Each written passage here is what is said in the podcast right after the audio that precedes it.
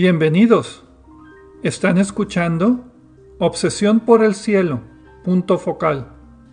Un programa con auténtico enfoque astronómico.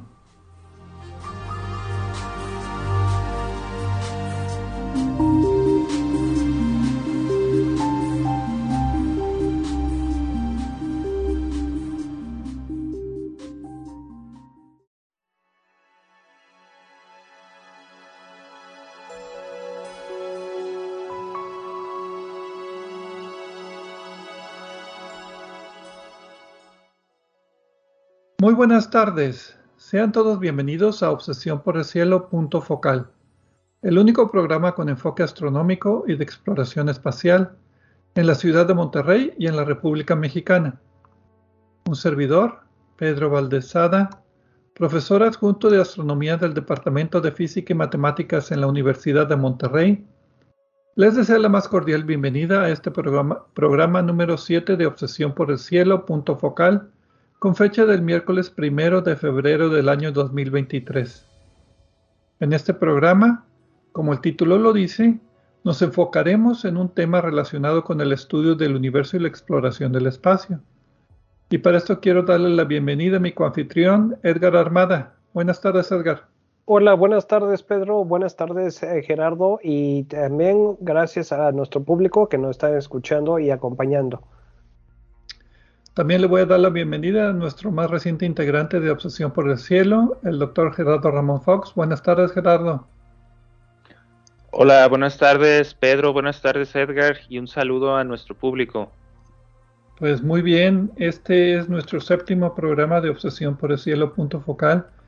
Y pues ya tenemos un trenecito de temas. La semana pasada, digo, el mes pasado vimos cúmulos globulares, antes de eso vimos cúmulos abiertos y seguimos la progresión, ahora vamos a ver galaxias enanas.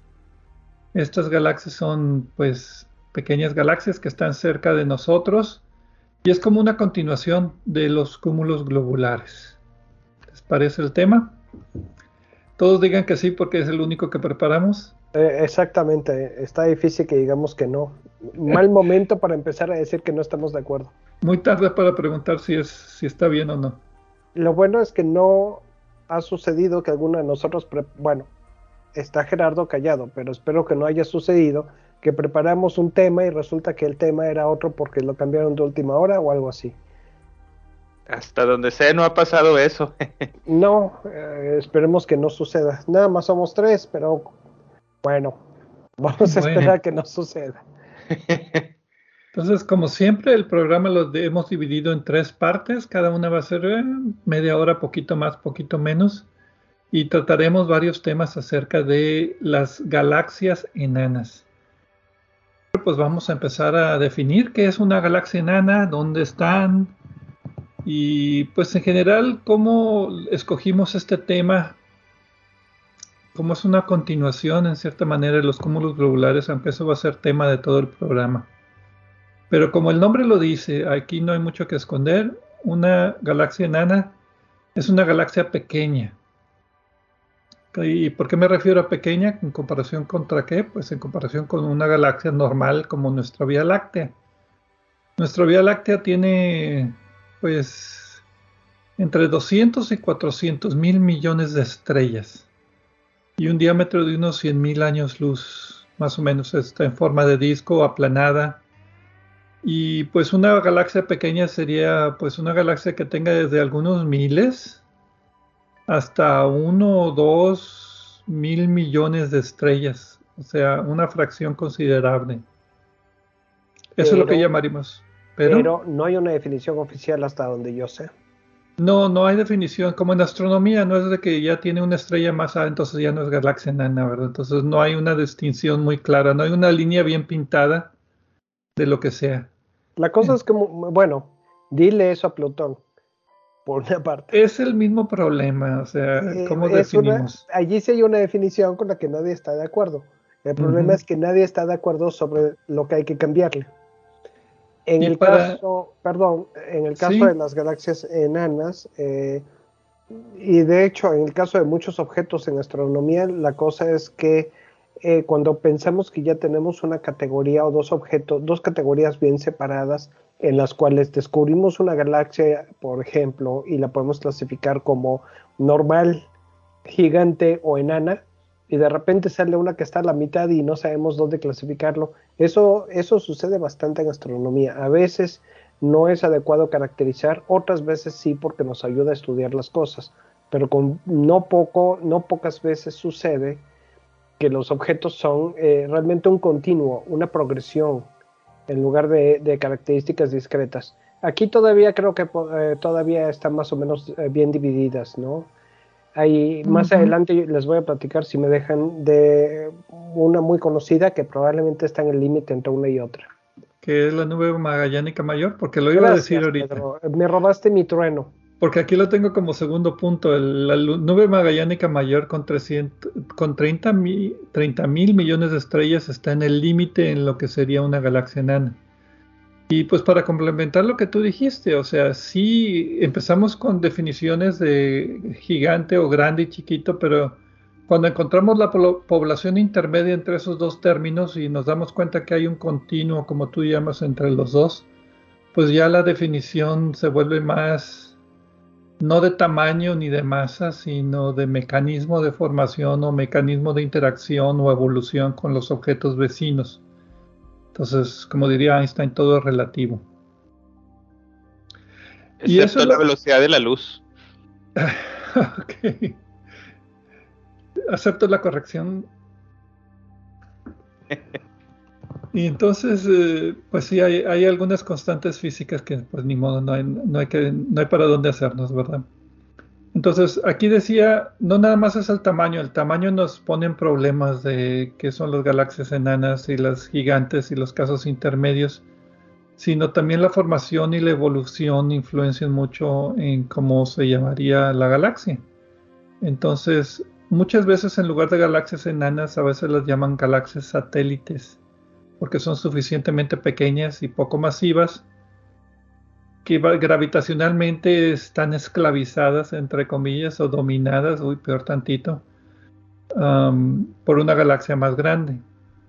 Y también pues vamos a platicar durante el programa. La, la, presencia de materia oscura es muy importante en las galaxias enanas.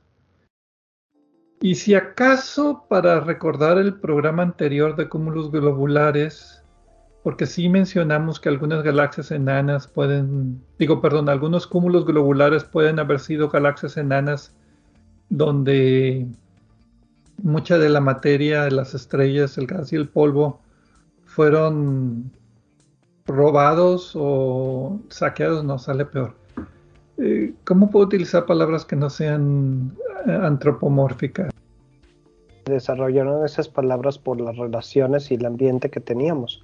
Entonces, cuando alguien me quita algo, eh, me, lo, me, lo, quita. En cambio, no, no, no puede suceder, por ejemplo, que el, mi librero me agredió o mi escritorio me agredió y lo estoy diciendo por objetos que tengo aquí enfrente de mí, ¿no?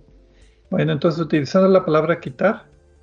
Quitar es, bueno, creo que es más impersonal. Algunos de estos...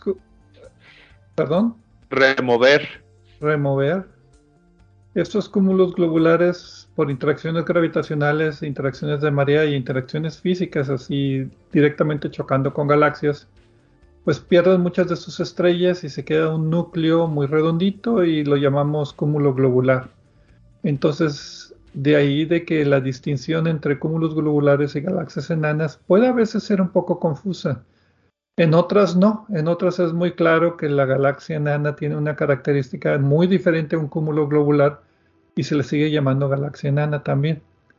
Muchas de estas galaxias todavía tienen gas y, polvo y tienen estrellas en formación, a diferencia de los cúmulos globulares que ya se consideran pues mucho más antiguos en la historia del universo y ya sin gas ni de polvo. Entonces sí hay algo de traslape entre cúmulos globulares y galaxias enanas, pero pues lo veremos durante el programa, no tanto. Otro traslape eh, es el hecho de, la, parte de la definición que presentaste de que se les conoce también a veces como galaxias satélites. Eh, la cosa es que los cúmulos globulares pues típicamente son satélites de nosotros, que están por ahí, satélites de nuestra galaxia. eh, de hecho, tienen algunas similitudes también en metalicidad y esas cosas que, como tú dices, cubriremos dentro del programa. Pero eh, una que quiero mencionar más adelante, más detalle, es la, galaxia Picaboo, o su correspondiente nombre de catálogo, que me gusta más el nombre Picaboo que le dieron unos investigadores, que parece que no eh, ha tenido mucha interacción con otras galaxias.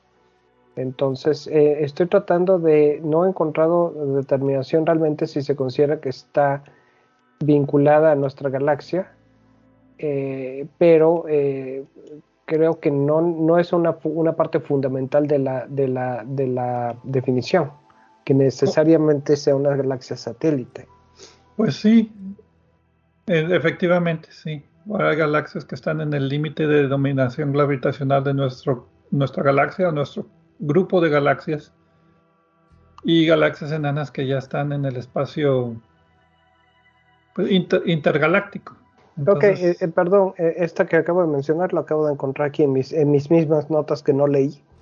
Picaboo. está a 22 millones de años luz. ¿Y eso se traduciría? Bastante cerca. no, yo digo la, la palabra Picaboo. Oh, no no, ni, ni mejor no meternos allí, ¿eh? Ok, no nos metemos en eso. Es en eh, inglés, el que entendió, entendió. Es mejor decir eso que HiPass J1131-31 o PGC 506432. Así que mejor la dejamos en Picaboo.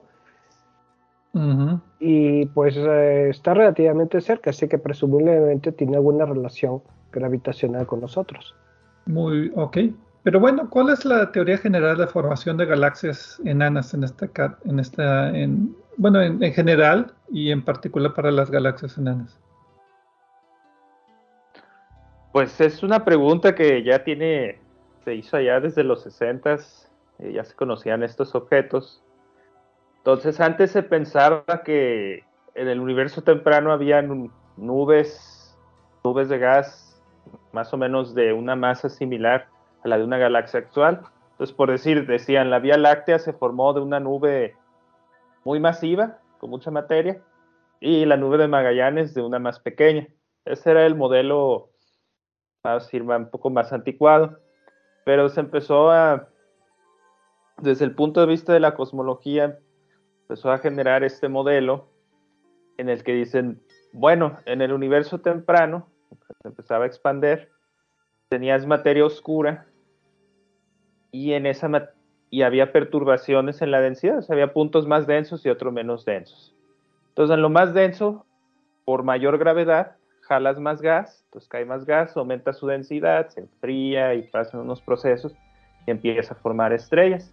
Entonces, ahí tienes una protogalaxia y conforme se van fusionando estas protogalaxias, vas dando origen a galaxias más grandes hasta que llegamos a la época actual, como la Vía Láctea, Andrómeda. Y entonces te queda todavía un montón de galaxias pequeñitas, que son las satélites. Entonces este modelo hace mucho sentido, pero pues requiere la materia oscura que todavía nadie detecta directamente.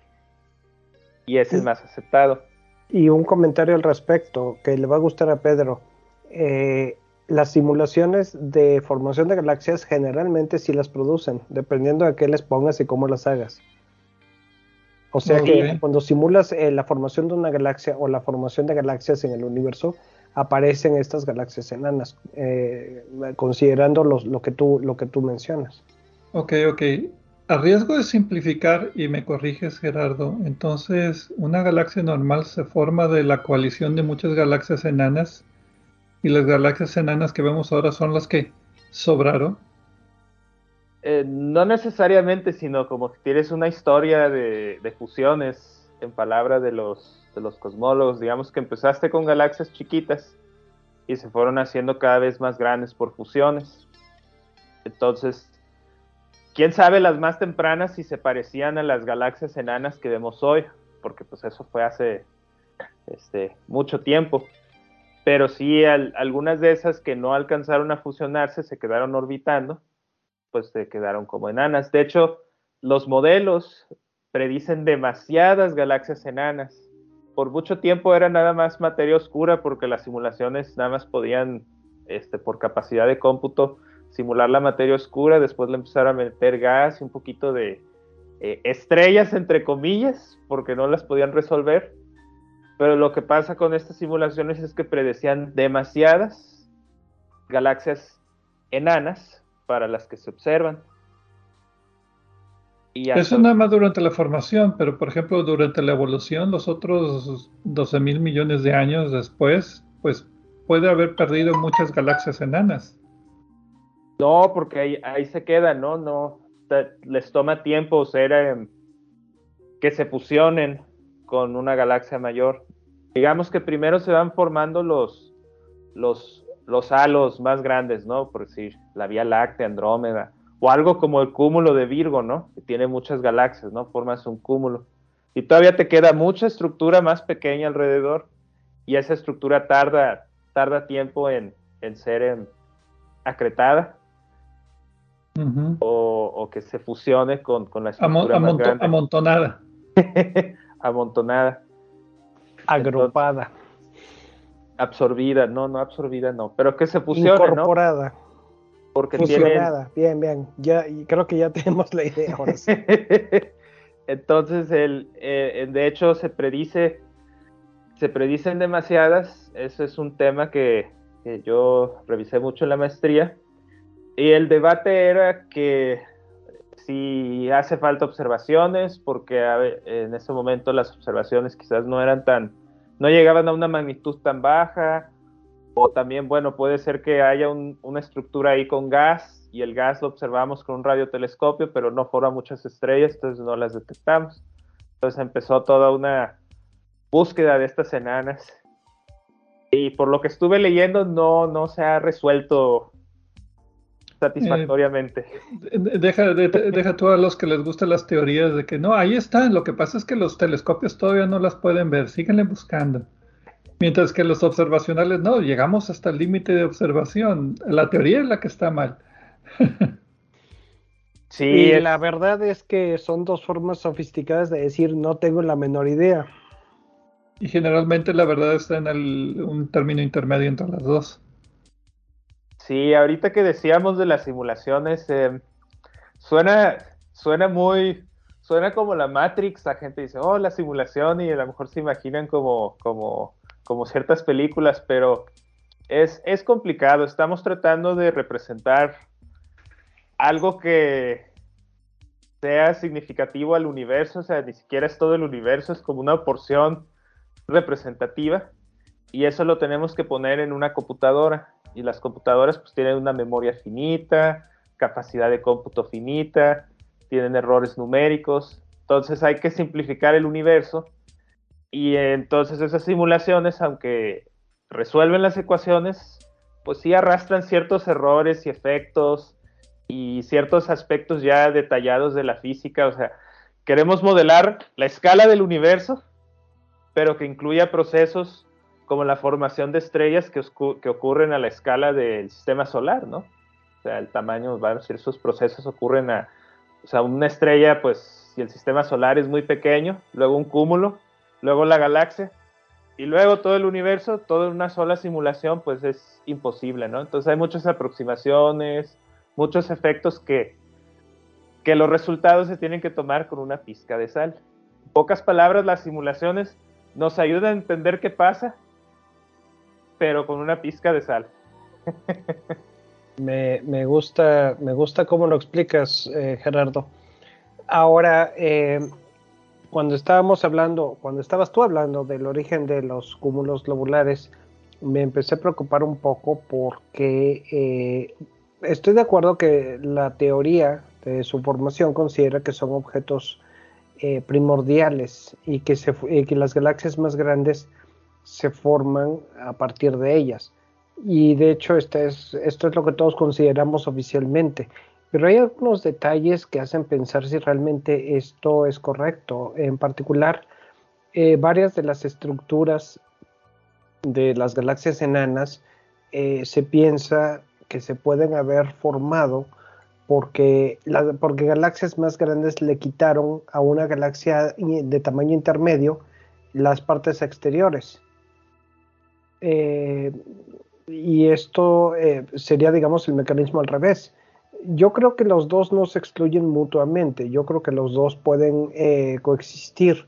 En algunos casos las enanas, las galaxias enanas eh, primordiales se van a fusionar.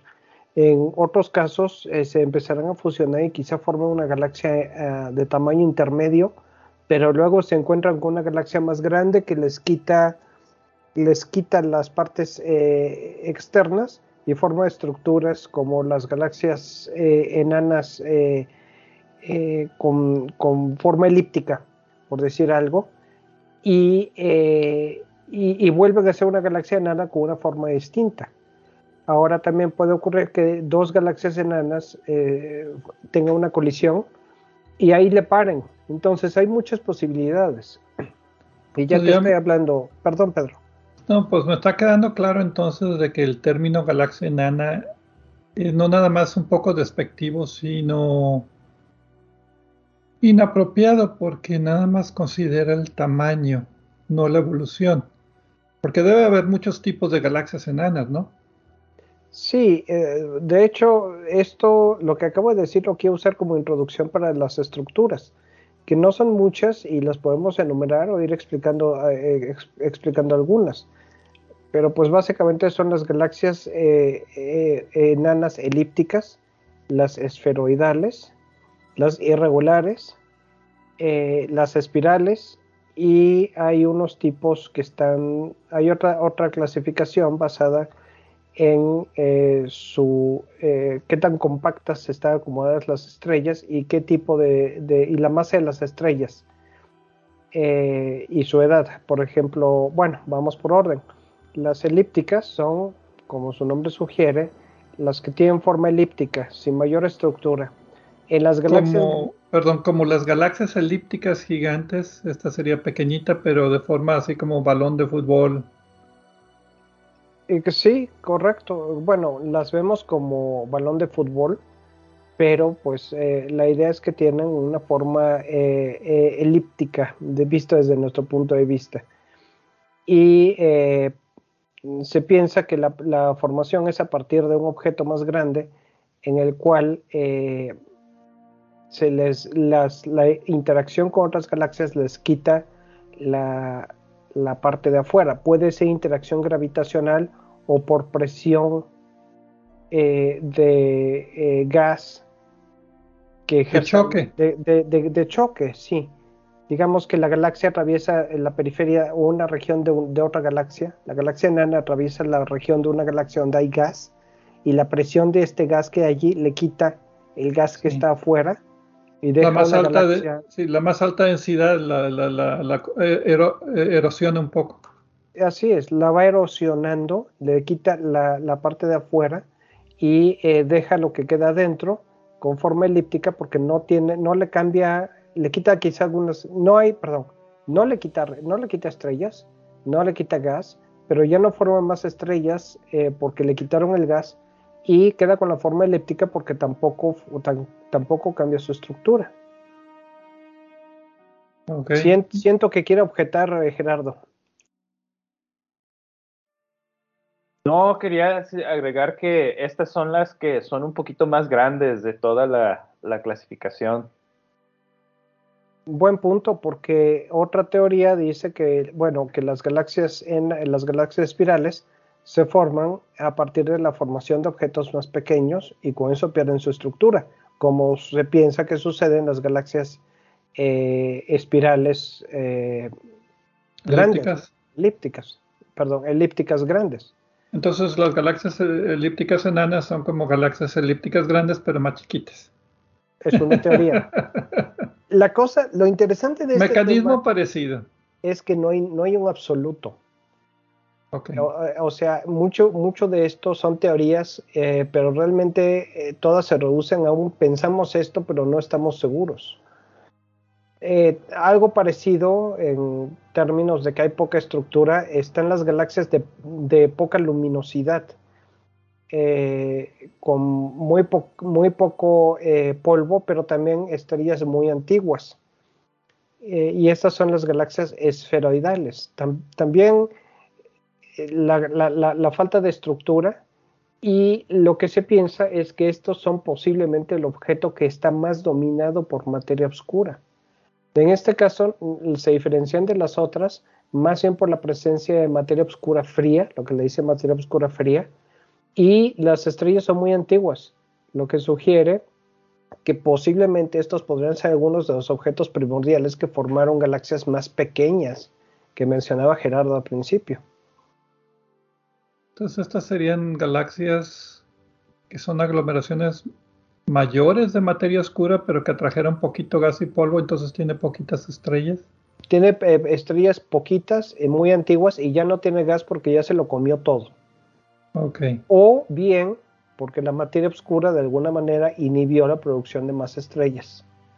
Sí, puede ser que cuando se estaba formando eh, tuvo un brote de formación estelar y con la, hay supernovas, entonces eso expulsa el gas y hace que tenga más energía, entonces algún parte de ese gas puede escapar, pero el efecto es que sí inhibe que después se formen más estrellas. Sí se pueden formar, pero no tan rápido como como en otras condiciones, en galaxias más grandes. Y más, más porque el número de estrellas es eh, que el número de estrellas y materia es relativamente pequeño. Ok, entonces son menos estrellas, pero también la forma es elipsoidal. Así es.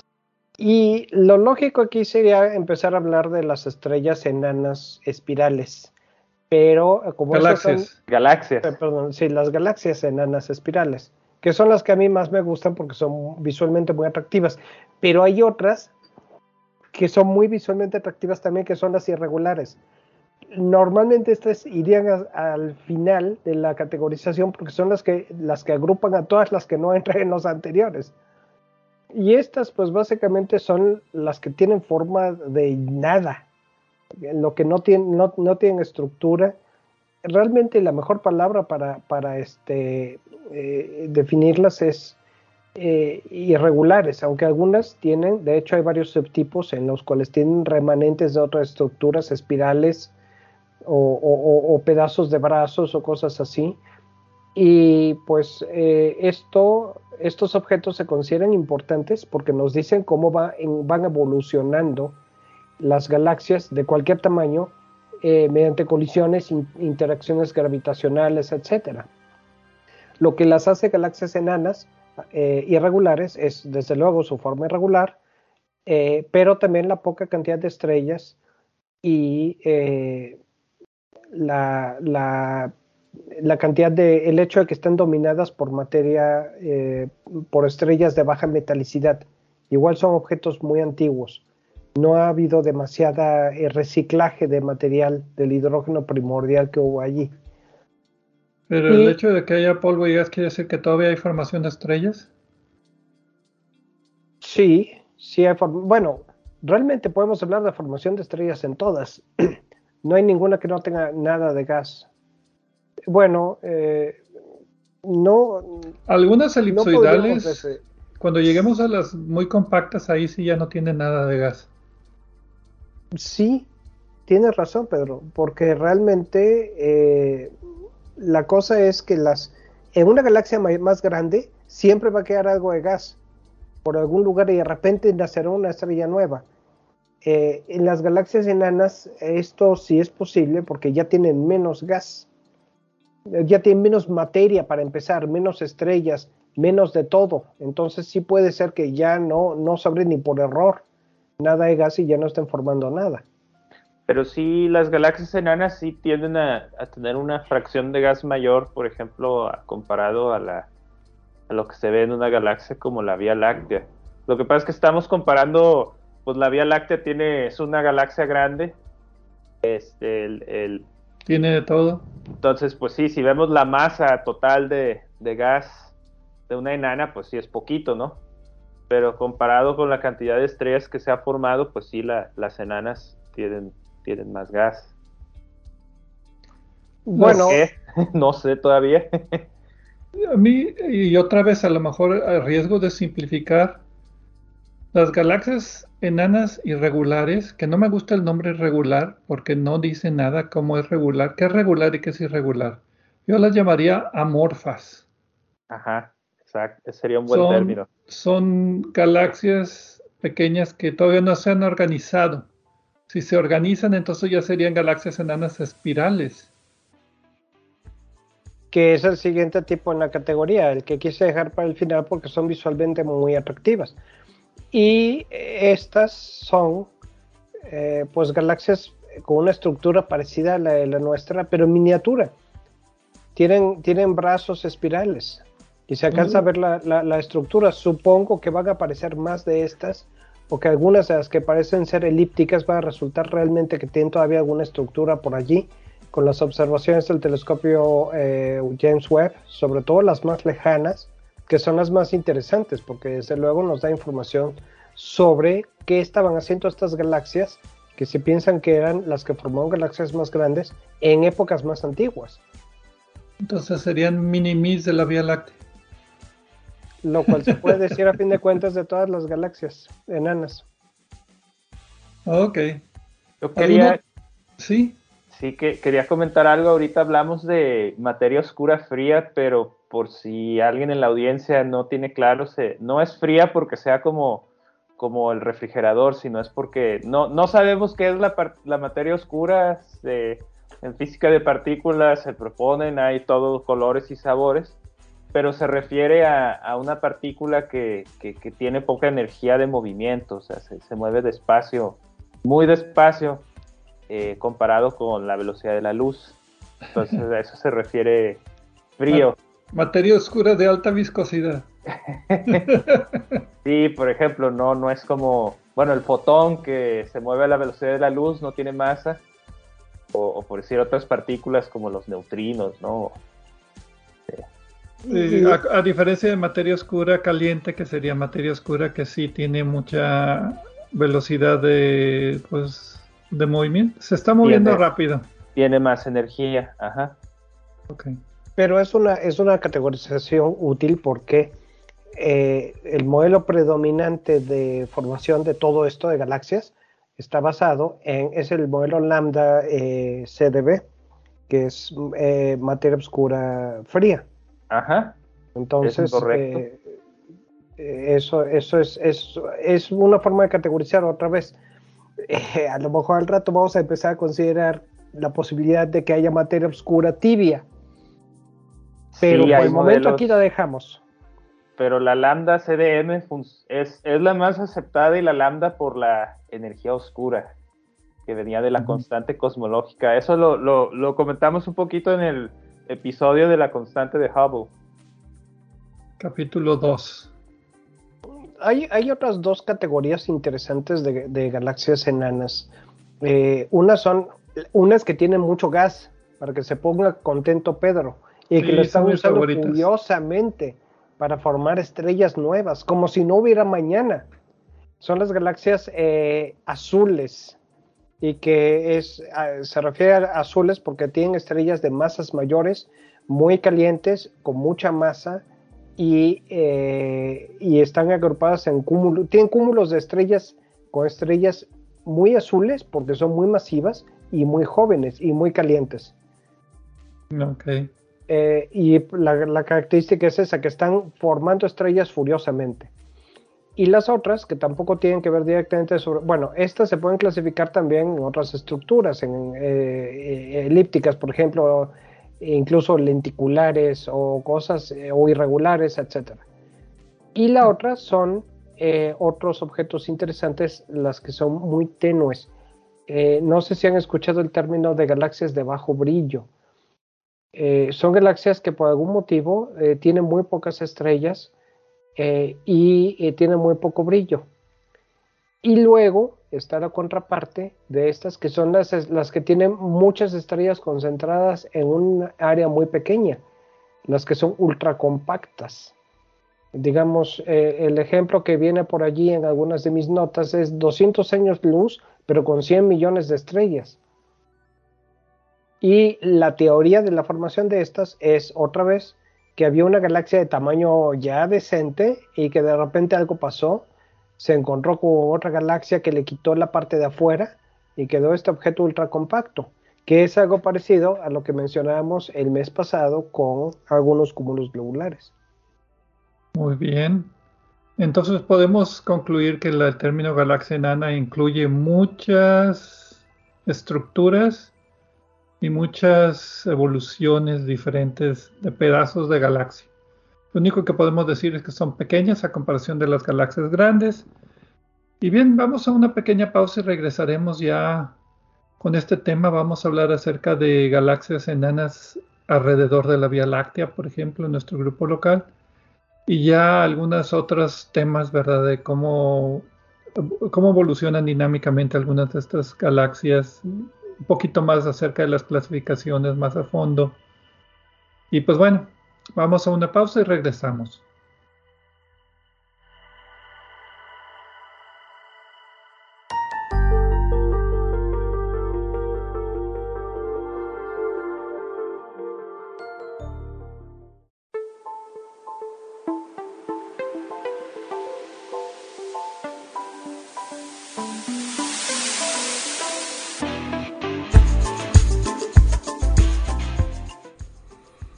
Pueden comunicarse con nosotros a través del correo electrónico.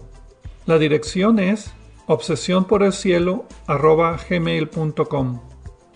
Obsesión por el cielo en minúsculas y sin acentos ni espacios.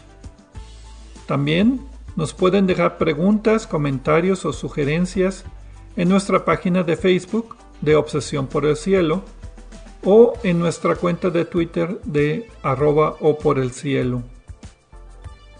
Si desean escuchar programas anteriores, lo pueden hacer visitando nuestra página de internet de obsesiónporelcielo.net, donde encontrarán las ligas de cada programa que se almacena en formato de podcast y que distribuimos gratuitamente.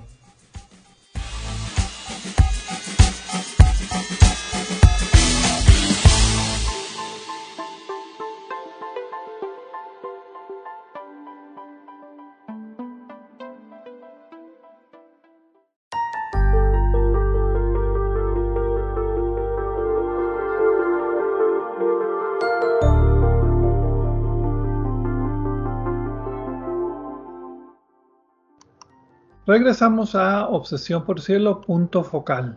Un servidor, Pedro Valdés, junto con Edgar Armada y Felipe Gerardo Ramón Fox, hablando acerca de las galaxias enanas o galaxias pequeñas que habitan en eh, pues, todos los cúmulos de galaxias. En la primera parte del programa dimos una pequeña definición que no quedamos muy satisfechos con ella, pero pues bueno, como todos estos términos arcaicos la realidad es mucho más compleja que las definiciones que nosotros le damos. Básicamente una galaxia enana es una galaxia pequeña comparada con las galaxias normales que uno conoce de la literatura. Y por lo tanto tiene características diferentes por su tamaño y hay muchas variedades de galaxias enanas. Hay muchos tipos de galaxias enanas y la formación parece ser que también sigue diferentes trayectorias en la evolución de las galaxias porque está muy dependiente de la interacción gravitacional con las galaxias grandes a las que están orbitando. Y pues ahora vamos a hacer un poquito más ya entrar de lleno con algunos ejemplos de galaxias enanas y qué las hace distintas. La Vía Láctea vi una lista que son más de 60 galaxias enanas que orbitan a la Vía Láctea, nada más a la Vía Láctea pero las más características que todo el mundo conoce son las llamadas nubes magallánicas que se pueden observar desde el hemisferio sur. ¿Qué nos puedes decir de estas nubes magallánicas tan famosas, Gerardo? Claro, Pedro, son nubes, eh, bueno, desde el hemisferio sur, pues se ven como estas nubes luminosas. Eh, como, como extensiones de la Vía Láctea que están fuera de la Vía Láctea pues sí se ven como, si no supiéramos nada de ellas, sí se ven como dos nubes brillantes. Eh, o sea, sí parecen dos objetos independientes. Ya sabemos más acerca de ellas. Eh, la nube, son dos. Una, la más grande se llama la nube mayor de Magallanes y está aproximadamente unos 160 mil años luz de distancia. Y la nube menor está aproximadamente unos 200 mil años luz de distancia.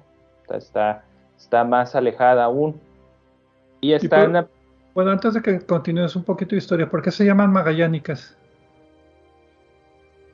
Pues se relaciona con eh, el explorador Fernando de Magallanes, aunque ya se conocían desde antes, desde que se reportan desde culturas antiguas del hemisferio sur y se reportan en algunos libros de astrónomos árabes.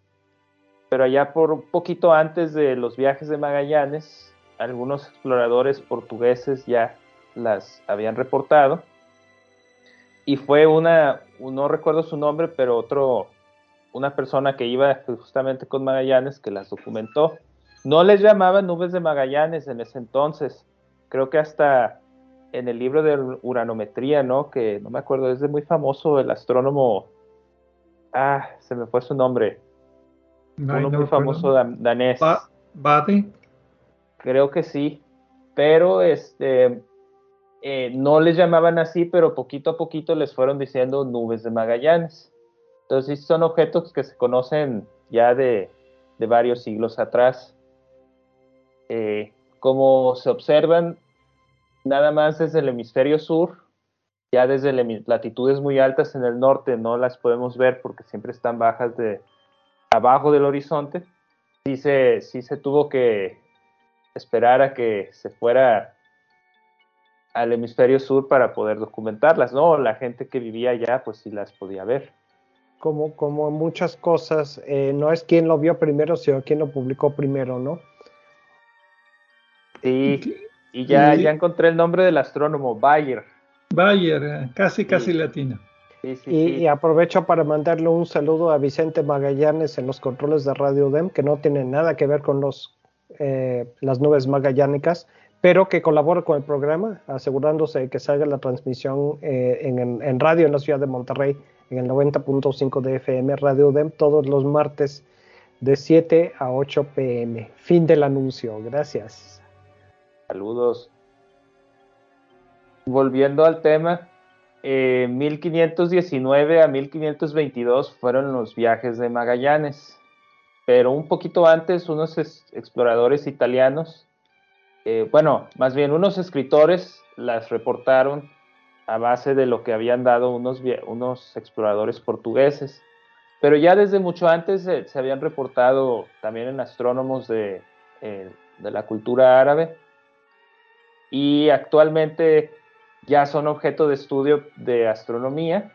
Por ejemplo, el primero en medir la distancia correctamente fue, o, más correctamente, fue Shapley, eh, cuando se recalibraron las cefeidas. No sé si después hubo más recalibraciones, creo que las hemos platicado en programas anteriores. Sí, en 1952. Entonces ya fue hasta el siglo XX que se empezaron a ver estos objetos como como un objeto astronómico, como un, cuerpo físico y no como una manchita ahí que pues se ve muy bonita, impresionante, pero no, no sabemos muy bien qué es. ¿Y qué propiedades tiene? ¿Por qué son especiales? Porque al, principio del programa dijimos de que eran casi, no, no calificaban como galaxias enanas. No. Eh, ¿Son, amorfas o regulares o espirales? Eh, son, pues son, son algo irregulares. Eh, es, es, complicado definirlas. Si uno las ve en fotos, yo no he tenido el, privilegio de, de, verlas a simple vista, no he ido tan al sur, pero lo que se he visto en fotos es, es impresionante y me imagino que ya el poder verlas en persona eh, debe ser aún más impresionante. La más grande tiene una forma así como, como barradita, eh, tiene, y la otra sí se ve más, más irregular. La clasificación oficial, ahorita se las, se las comparto, pero yendo un poquito a sus propiedades, em, la grande no, no resulta de perspectiva, efectivamente la que se ve más grande en el cielo también es físicamente más grande, tiene un diámetro de unos 14.000 años luz, y la menor aproximadamente unos 7000 años luz. Al igual que los cúmulos globulares con las galaxias enanas, pues no hay un radio específico, depende de cómo definamos el, el radio, si es el radio medio de luz o el radio de marea, pero este es un radio aproximado. un diámetro. Y bueno, nos da idea porque la Vía Láctea son 100.000. Sí, entonces estamos hablando que la nube mayor es un décimo del diámetro de la Vía Láctea. Ok, ya viene siendo casi significante, por eso dicen que a lo mejor no Ah. es. O sea, imagínense si tienen un metro, que son 10 100 centímetros. centímetros, eh, la nube de Magallanes son 10 centímetros. Y está localizada a metro y medio de nosotros. Ajá, exactamente. A mí, Y- me, a mí me parece que eh, las nubes magallánicas en general las podemos, las podemos considerar galaxias enanas gigantes. Eh, ya vamos con una nueva clasificación. Ok. Sí, sí podríamos considerar que no es, es, es correcto, sí están en el lado, en el lado masivo de la distribución, sí son objetos grandes. Para todo el todo el espectro que hay de galaxias enanas, sí las podemos considerar de, de ese de las más grandes. ¿Y qué interacciones tienen con la Vía Láctea o están separadas? Esa es una muy buena pregunta. ¿O lo Eh, dejamos para otro- otra sección? Creo que quedaría mejor para otra sección donde hablamos de dinámica, pero lo que podemos decir es que sí están orbitando alrededor de la Vía Láctea y inicialmente se pensaba que lo hacían de manera como en una órbita circular, así bonita como la, la de algunos planetas, que están un poco elípticas, y, pero en realidad tiene una órbita más complicada. Esto en parte porque lo tocamos más adelante, tiene que ver con la forma del campo gravitacional de la galaxia. No ya les- es. Sí, no, no, es- no, es, no es un campo uniforme, sino que varía mucho dependiendo de la distribución de materia. Es muy errático. Ajá, ya encontré aquí la clasificación aceptada. Curiosamente, este es un, un review, un artículo de revisión que se hizo sobre muchas galaxias del grupo local y curiosamente ellos nada más las reportan como nube, nubécula mayor, nubécula menor, no les ponen de Magallanes, bueno, sí les ponen de Magallanes, pero abreviación, y la grande se clasifica como irregular y la menor como irregular enana. Irregular enana. Y la barra bien, gracias. Porque sí he visto Sí. foto, tiene regiones de formación de estrellas, tiene eh, remanentes de supernova, es una galaxia activa normalita en ese sentido, no, no tiene ninguna peculiaridad así como que es compacta o, o de esas Es- de que tiene una explosión de formación de estrellas muy súbita, sino se ve muy normal. Es, es correcto, de hecho sí hay evidencias, este, tienen, tienen nebulosas, tienen regiones de formación estelar muy, muy bonitas, algunas se alcanzan a ver con, con telescopios de, Desde acá. de aficionados, sí, y eso indica y tienen poblaciones estelares variadas, ¿no? Que te indica que hay una historia de formación estelar, no, no fue como que ah, se formaron todas y ya, sino que ha habido una, un proceso, ha sido gradual. Aún así tienen mucho gas eh, para lo que se esperaría y también tienen una metalicidad más baja en general las estrellas que con la Vía Láctea. O sea, está menos enriquecido el gas. Pues tiene sentido porque ha habido menos explosiones de supernova, ha habido menos creación de elementos pesados. Se ha alargado esa pobre metalicidad durante la evolución del universo. Ajá. En términos de estrellas, eh, la nube mayor de Magallanes tiene como 10, 1.5 por 10 a la 9 masas solares, o sea, eso es como mil, 1500 millones de masas solares, pero el disco de la Vía Láctea anda por este, 10 a la 10. Entonces sí, sí está un orden de magnitud abajo, ¿no? Es también un, un décimo. Sí es de las más masivas. Y la nube menor anda en la mitad, eh, en la mitad de, de la masa de la, de la mayor. Ok. O sea, sí son, son de las más, más grandes en términos de masa del grupo local. ¿Quién vota por quitarle el término galaxia enana a las nubes magallánicas y llamar las galaxias normales pequeñas? Yo levanté la mano y lo digo, ya lo vieron ustedes, pero lo digo para los que no, los que nos escuchan. Eh, como tú dices, Pedro, tiene todo, no le falta nada. eh, lo único, lo único Hasta aquí barra. es, que la, la estamos, sí, está bien escondida, pero ahí está. Y la estamos comparando con nuestra galaxia, que es de las más grandecitas, sin ser una galaxia gigante o una hipergalaxia de esas, ¿no? Entonces, como que estamos prejuiciados. Ahorita me, quedé me quedé pensando, ¿cómo es que no los astrónomos primitivos no lo caracterizaron como un objeto más lejano y más grande en comparación, por ejemplo, con Andrómeda?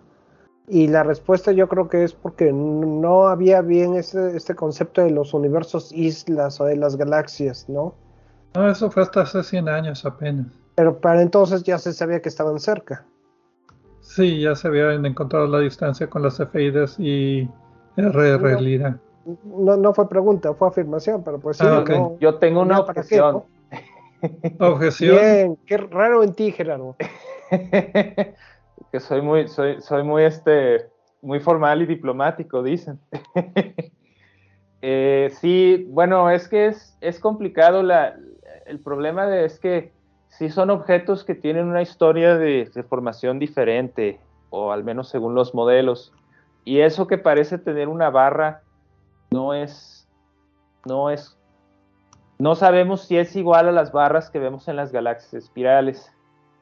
Y no me queda claro si, si realmente tenga una estructura de, de disco, ¿no? Entonces, es, es que a los astrónomos nos gusta hacer cajitas y poner todo en cajitas. A lo mejor desde el punto de vista de física. Cualquier científico.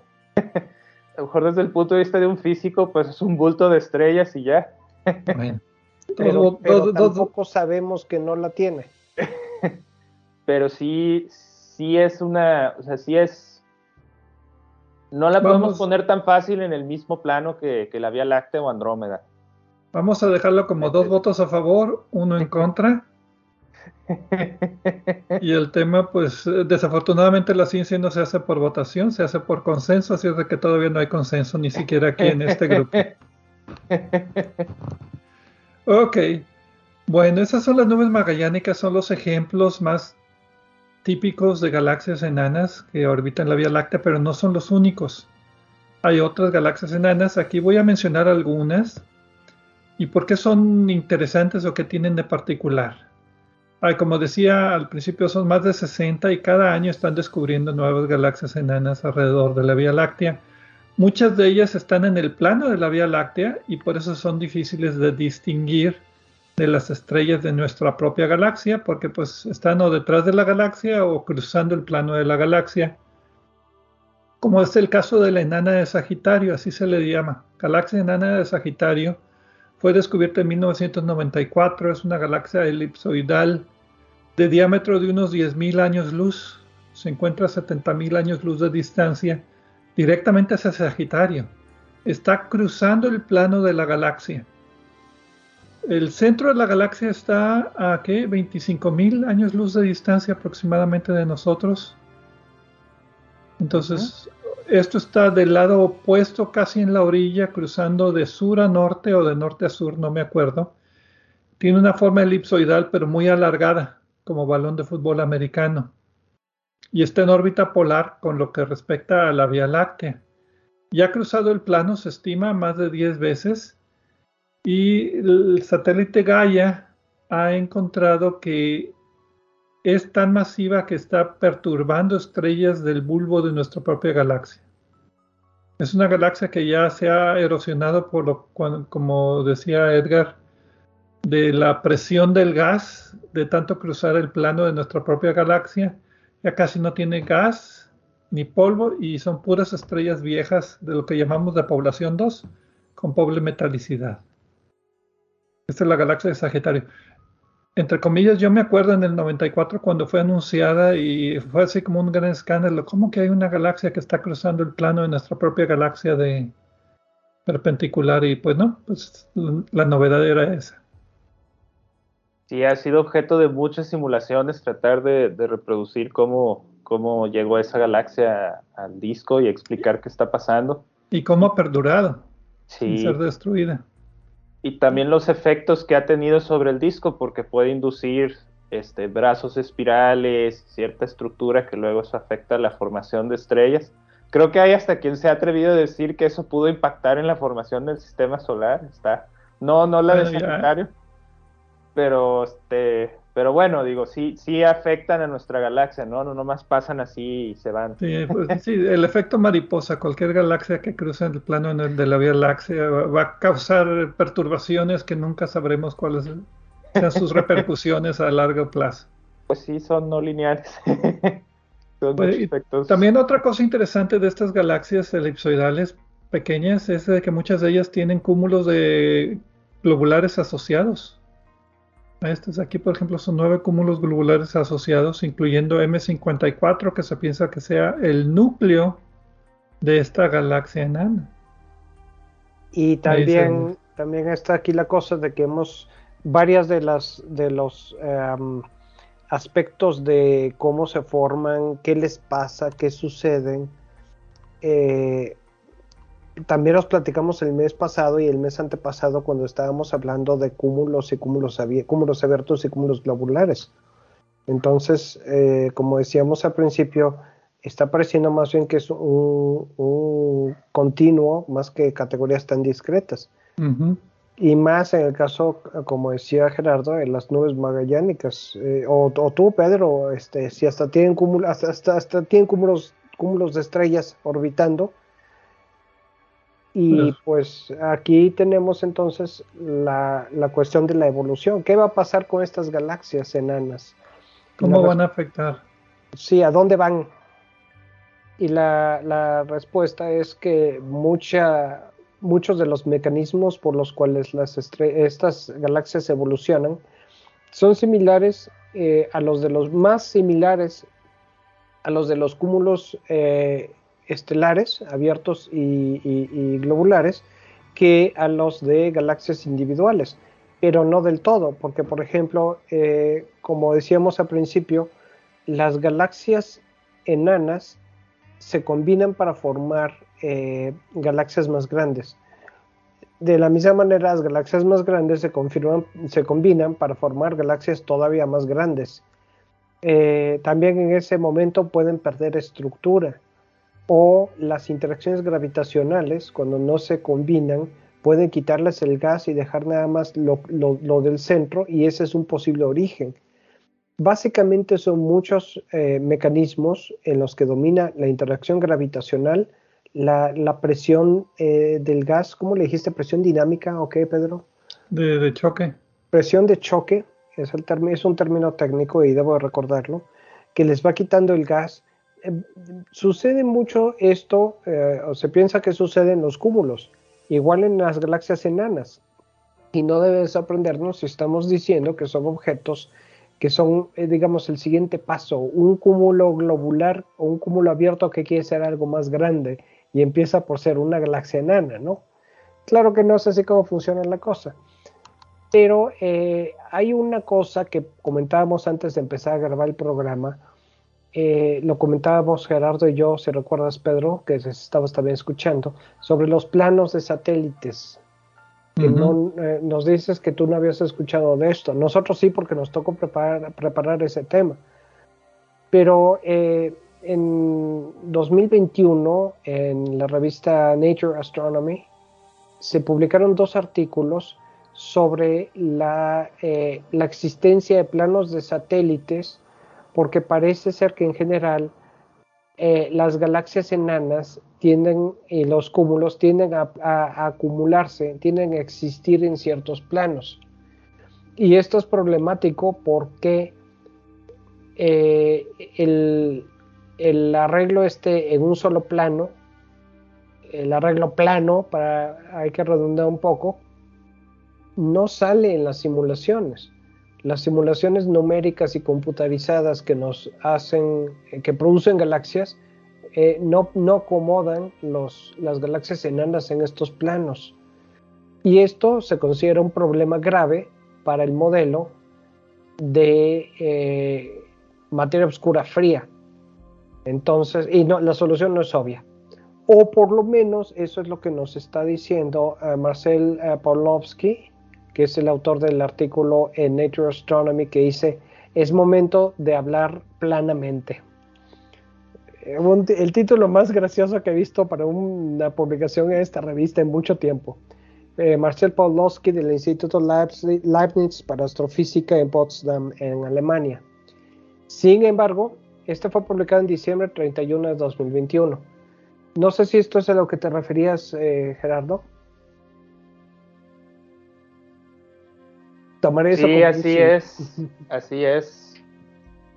Eh, lo que pasa es fue, fue un descubrimiento que se, se hizo, eh, empezó con, de hecho con el grupo local hay uno, también hay alrededor de M83, M101 y en particular el de Centaurus A, que es esta galaxia elíptica, hay otros dos planos, como en Andrómeda. Y el detalle es que en las simulaciones, si, uno hace eh, el análisis estadístico, se tienen que hacer muchas simulaciones y luego sacar estadística de esa simulación. Entonces te queda que pues las galaxias o las estructuras pequeñas se deben quedar más o menos distribuidas uniformemente alrededor de, de un halo más grande y no se encuentra algo preferencial como un plano. En algunos casos estos planos tienen una, una órbita, este, como parecería haber como hasta cierta coherencia en velocidad, ¿no? O sea, movimiento similar. Entonces en su momento fue, bueno, ¿qué pasó? Pues no coincide con el modelo, pero como les dije hace rato, el modelo no es perfecto, pero ya se, este, ya se ha trabajado más y de ahí se agarraron un poquito la gente que defiende o propone esta teoría de gravedad modificada. Yo creo que eso lo dejamos para otro programa. Pero ya se ha trabajado más y ahorita se analiza que, bueno, pues también eh, los halos de materia oscura quizás no son perfectamente simétricos, sino más bien parecen bolas de, de fútbol americano. O puede que haya ciertas regiones donde el colapso de la estructura es preferencial y de ciertos planos. La verdad es que la literatura es muy amplia, hay muchas propuestas y revisar todo eh, no es fácil, pero, pero cada vez se está investigando más el origen de estos planos. Planos. Y en el mismo número del 13 de diciembre del 2021, eh, eh, Michael Borland Colchin, otro artículo de un solo autor, ya van dos, del Departamento de Astronomía de la Universidad de Texas en Austin eh, propone, bueno, dice, no propone que los planos, bueno, su artículo se titula que los planos de los satélites no son un problema para solo el modelo de materia oscura fría. Entonces, eh, esto pues es algo que se está, complicando algunas de las cosas yo pienso que todavía hay cierta esperanza de que sea un efecto de los algoritmos numéricos que se usan en estas simulaciones, que estén introduciendo por allí ruido, eh, pero ruido que se acomode estadística y probabilísticamente de alguna sola manera. Probablemente algo para algún, algún algoritmo que se utilice para limpiar y normalizar los datos, pienso que puede estar eh, introduciendo este tipo de cosas. Lo digo por experiencia en otros modelos. No conozco en particular los modelos de eh, simulación de formación de galaxias. Y puede ser que sea otra cosa completamente distinta. Nada más es una idea que estoy diciendo literalmente al aire. Ahora, no sé si quieres agregar algo de esto. Eh, tú que eres experto en modelos, eh, Gerardo. Gracias, Edgar. Apenas, apenas sé un poquito. Más que nosotros. Ah, hay, hay, mucho debate. Hay, hay, un artículo también de, de, bueno, el autor, autor principal es este Mario Scautun y un coautor es Carlos Frank, que es este conacional, es, es mexicano. Eh, ellos también discuten que en sus simulaciones de lambda CDM, eh, pues, pues sí, sí se podrían encontrar. Eh, te digo, como otras simulaciones, otros análisis dicen que puede ver con la la forma del, flujo local de, materia, ¿no? Entonces, y también falta, como decíamos al inicio, la integridad de, los datos, ¿no? Hay un cierto límite de detección y falta investigar más, encontrar más galaxias enanas para tener mejor estadística. Bueno, y ya para seguir de este tema y pasar a la, a la última es la pregunta obligada es, a fin de cuentas, ¿dónde van a acabar las galaxias enanas? Y la respuesta es que les va a pasar algo similar a lo que sucede con los cúmulos eh, abiertos y los cúmulos globulares. Van por su propia masa, eh, por su poca masa, van a eh, terminar por ser afectados y muchas veces despedazados por objetos más masivos. En el caso de nuestra galaxia, nuestra propia galaxia, la galaxia principal, la Vía Láctea, es el objeto más masivo que va a eh, gravitacionalmente afectar a estos estas galaxias enanas que no tienen masa suficiente y pueden empezar a perder gas, estrellas, etc. Seguramente recordarán que platicamos en el programa de eh, los cúmulos eh, sobre las, las corrientes de estrellas. Y es que en el halo de nuestra galaxia hay varios, varias ¿cómo le puedo decir? Eh, filamentos de estrellas estirados, muy tenues, pero que están allí y que por su velocidad sabemos que, se formaron a partir de un solo objeto que se estiró y se despedazó. Y son remanentes de cúmulos y galaxias muy pequeñitas que eh, terminaron por ser despedazadas por interacciones con otros objetos similares o con el disco de la galaxia principal de nuestra Vía Láctea. Y eso es generalmente eh, el, final de los, de, los, de los cúmulos, excepto los que tengan más masa, que sean un poco más grandes, que eh, se pueden fusionar de una manera más o menos coherente, sin haberse despedazado con nuestra propia galaxia, o pueden en algunos casos seguir orbitando sin interactuar por mucho tiempo. Y aquí es donde entra esta galaxia, la galaxia Picaboo que mencionábamos hace rato. Esta galaxia no se había descubierto hasta hace poco eh, porque tenía una estrella enfrente. Pero en los últimos 100 años la estrella ya se movió y justito atrás está esta, esta galaxia. Algunas de las características que tiene, la característica más principal, más notable, es que está muy, tiene muy pocos metales. Y, este, y esto nos dice que es un objeto muy antiguo y que ha resistido la formación de estrellas más nuevas y esto ha sido, se piensa, gracias a que se ha estado principalmente aislada de otras galaxias, aunque está relativamente cercana a nosotros, se parece, es, probablemente uno de los objetos con las características más antiguas que existen en el universo y tenemos la fortuna de tenerlo aquí cerquita. La cosa es eh, que eh, no, ha no, ha tenido la suerte o la mala fortuna, dependiendo de cómo lo quieran ver, de interactuar con otros, con otros objetos, lo que ha preservado sus propiedades y composición química. Eh, esto, esto es algo que, de hecho, alguna vez cuando se publicó en diciembre del año pasado, yo quise comentarlo en el programa, pero había muchas otras cosas muy interesantes que se habían, habían publicado. Eh, por cierto, para no quedarnos con la duda, eh, en un sitio de traductores profesionales me dicen que el término peekaboo suelen traducirlo como cucú. No, no me queda. A mí tampoco, y menos para esto. Pero no queda nada y creo que es lo menos malo que tenemos.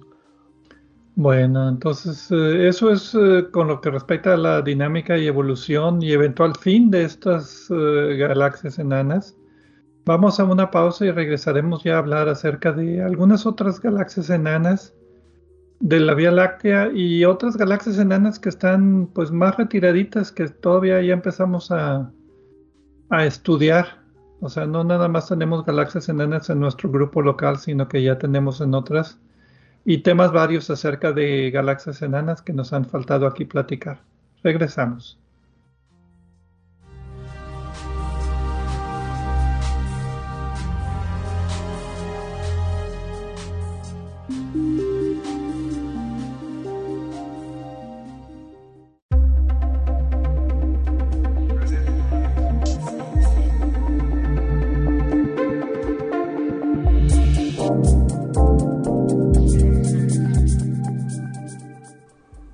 En nuestro sitio de internet de obsesiónporelcielo.net encontrarán, aparte de las ligas a programas anteriores de Obsesión cuatro audios que se titulan Un paseo por el cielo. Este fue un proyecto auspiciado por la Unión Astronómica Internacional y consiste de una serie de audios en español que describen las constelaciones, sus mitologías y los objetos de interés que encontramos en ellas. Es un audio para cada estación del año. La idea es que escuchen los audios por la noche, mientras observan el cielo, para que puedan servirles de guía para identificar las constelaciones.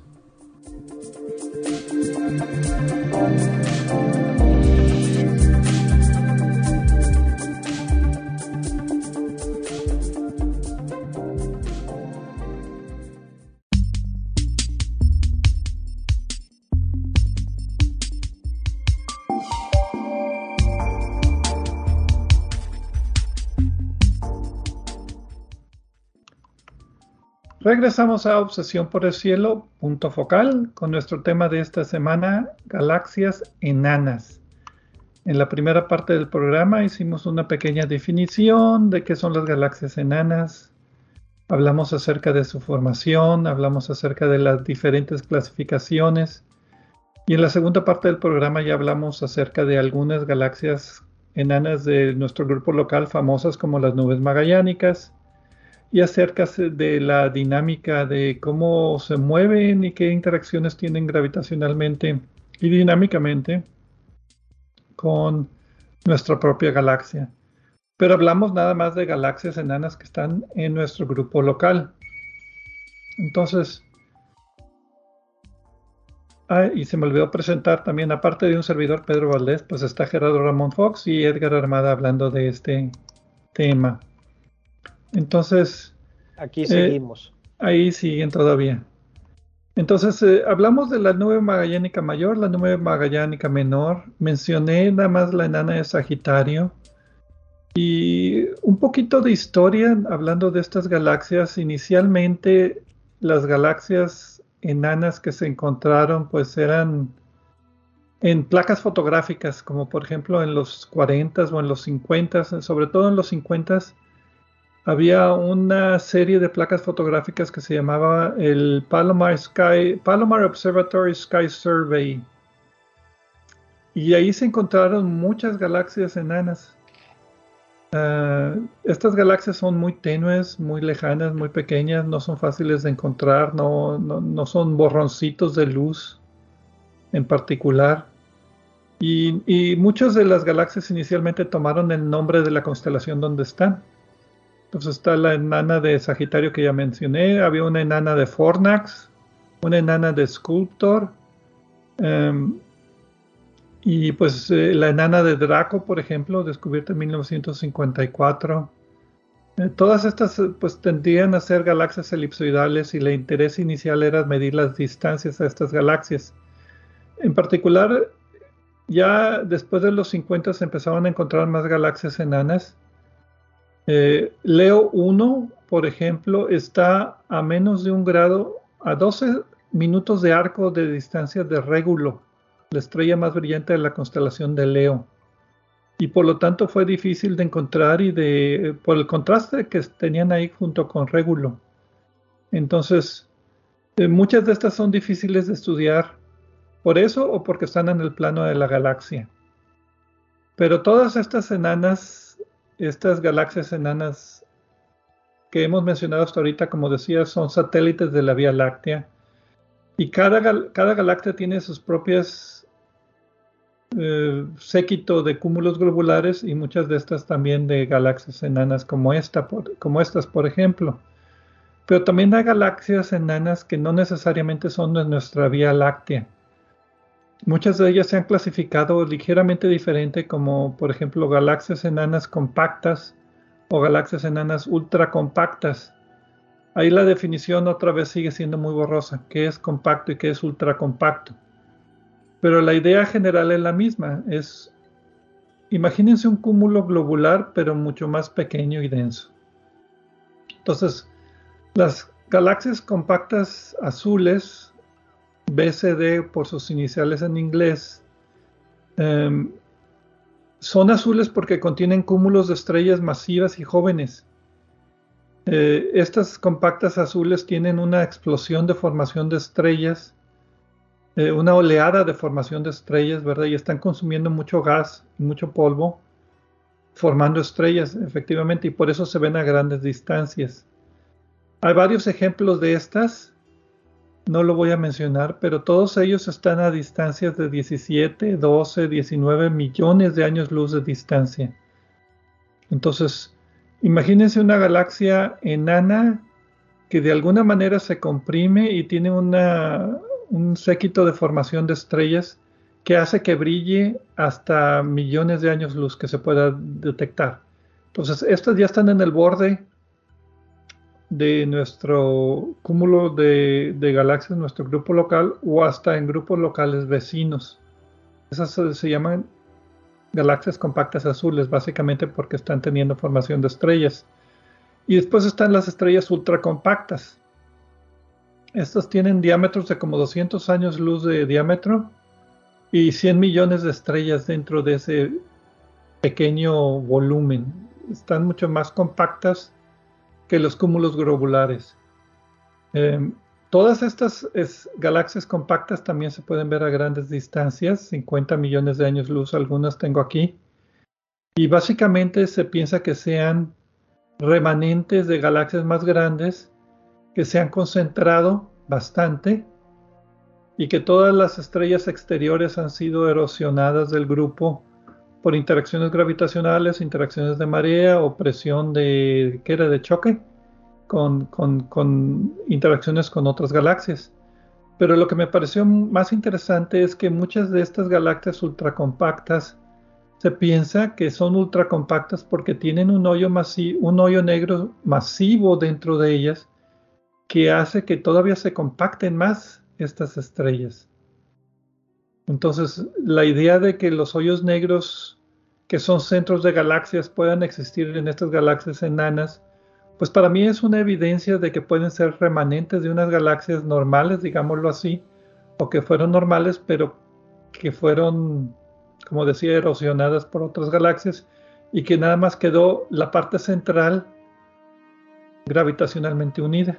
No sé qué opinen de esta idea. ¿O es nueva para ustedes? Porque para mí era nueva. Yo no pensaba que las galaxias enanas tuvieran hoyos negros. Bueno, pues eh, para mí no es tan sorprendente porque eh, lo que hemos visto a lo largo del programa es que no son tan diferentes de eh, las galaxias más grandes. Y consideremos que galaxias como nosotros o Andrómeda son de las mayorcitas, están más a la derecha de la curva de tamaños. Entonces, eh, la verdad es que no había yo considerado que una galaxia enana pudiera tener más o menos agujeros negros. Simplemente mi entendimiento era que allí debían de estar. O que pues, podría verlos o no verlos, pero, pero no en mayor o en menor cantidad que en otras galaxias. Estas galaxias ultracompactas, perdón, eh, se encuentran ya no nada más en las orillas de nuestro cúmulo local, sino en cúmulos vecinos como el de Virgo o el de Coma.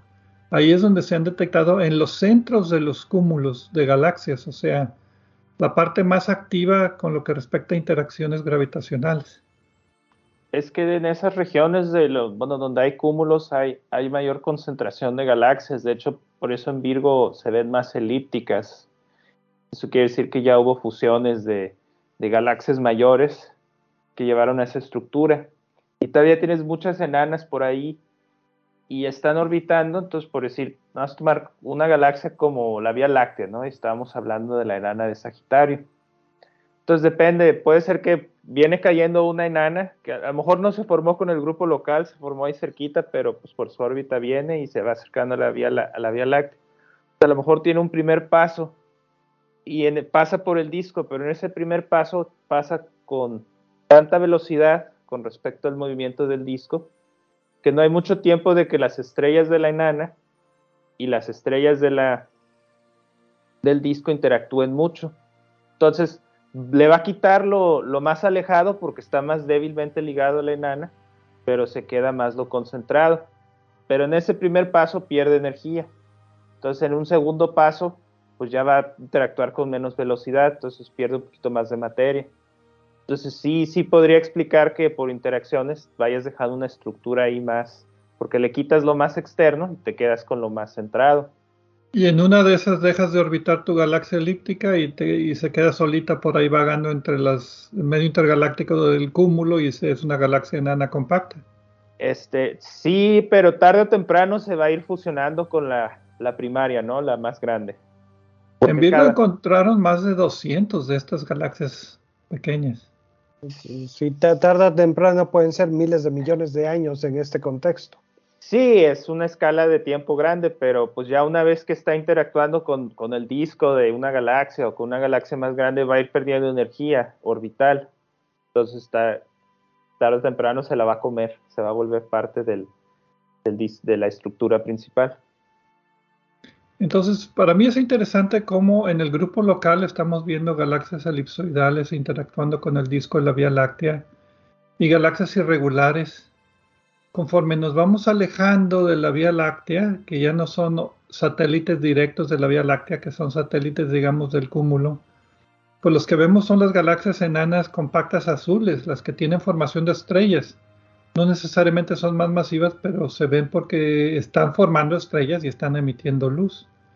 Y después nos vamos más lejos todavía a los cúmulos de galaxias vecinos y ahí estamos viendo pues lo que para mí sería el, el non plus ultra de un cúmulo globular con un hoyo negro de y estamos hablando de hoyos negros de qué veía por aquí de 20 millones de veces la masa del sol o sea el el hoyo negro supermasivo del, de la galaxia de la Vía Láctea que son 4 millones de veces la masa del sol algo así entonces esto es mucho más que un que el hoyo negro supermasivo de nuestra galaxia por eso pensaba que eran ya fragmentos muy erosionados de galaxias, pues ya no necesariamente enanas.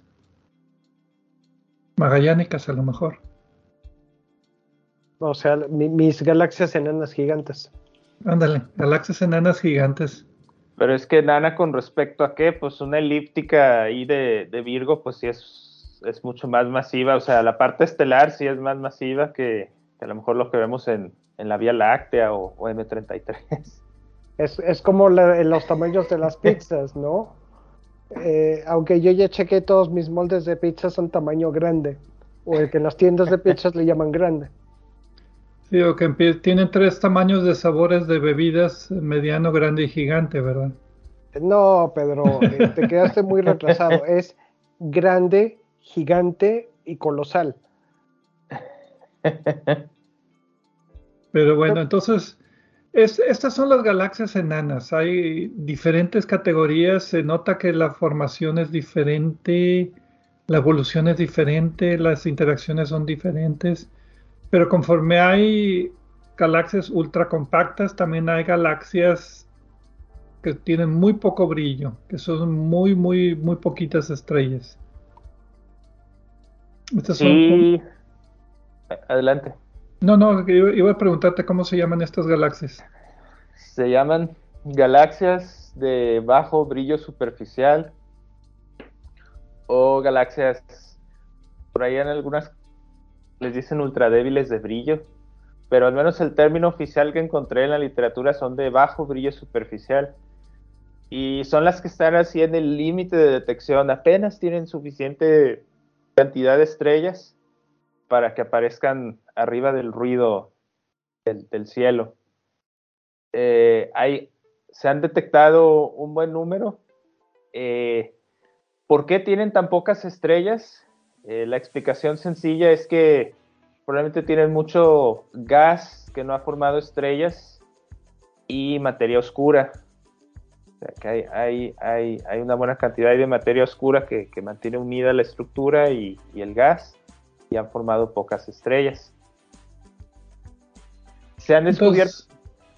Adelante. No, iba a preguntar de dónde vienen estas, estos, estas galaxias, porque me está sonando que también hay galaxias enanas donde no se han compactado lo suficiente para que tenga formación de estrellas. ¿A esto te refieres con ultradébiles? Sí. Primero quería comentar de dónde se han detectado. Ya se han detectado se han descubierto muchas o, un número alrededor de Andrómeda. Eh, también hay candidatas alrededor de M101, M83, Centauros A, y se relaciona con esto que hablábamos de los planos hace, hace rato. Explicación de, su origen. Encontré un artículo de, que hacen simulaciones cosmológicas. El autor principal es este, Jackson. Eh, nada más este, venía el apellido y es un artículo del 2020. Entonces sugieren que en épocas tempranas del universo, eh, hablábamos al inicio que tiene ciertas perturbaciones de densidad, o sea, en algún punto tienes una concentración de materia oscura. Entonces puede ser que algunas sean más concentradas, que formes galaxias más grandes, y entonces eso en el universo temprano, ¿no? No, no ahorita, sino muy atrás en el tiempo.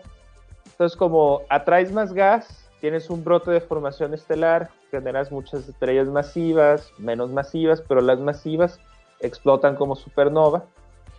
Y eso, como inyecta energía, mueves mucho el gas hacia afuera. Entonces bajas la cantidad de gas que hay como donde empezaste a formar de estrellas y eso hace que baje la, densidad de, y, y la cantidad de formación de estrellas. Lo curioso es que dicen que hay galaxias, las galaxias con mayor brillo, pueden salirse de esta condición debido a que interactúan con, ya galaxias más grandes o se fusionan, ¿no? Tienes varias pequeñas que se fusionaron y ya entonces como tienes mayor masa, mayor gravedad, jalas más gas y puedes formar más estrellas. Es lo que iba a decir, en este escenario estas galaxias ultradébiles están literalmente aisladas. Porque cualquier acción gravitacional empezaría a formar estrellas, empezaría a compactar. Ajá, este, por eso es más bien como es, quizás, o sea, lo que dice en este artículo es que se puede explicar como estructuras que tuvieron origen en el universo temprano y ya ahí se quedaron, ¿no? Nadie les hizo caso. Ajá. por decirlo de alguna tuvieron buena o mala suerte, dependiendo de qué es lo que querían. Exacto. Me recuerda mucho la galaxia del triángulo M33, que parece ser es una de estas espirales. Creo que tiene una tercera parte o la mitad del tamaño de nuestra Vía Láctea. Y que esta sí sería una galaxia enana supergigante. Bajo la definición de Edgar. pues es que es gigante con respecto a qué, porque el halo de M33 sí es, sí es algo, sí es algo masivo. No tan masivo como el de la Vía Láctea pero sí, sí, este, y tiene un, disco, ¿no? Sí, es un par de pasos arriba de la nube magallánica. Un poquito más, yo diría. Ok. Otra vez, la, continuidad de, objetos, o sea, y de la interacción.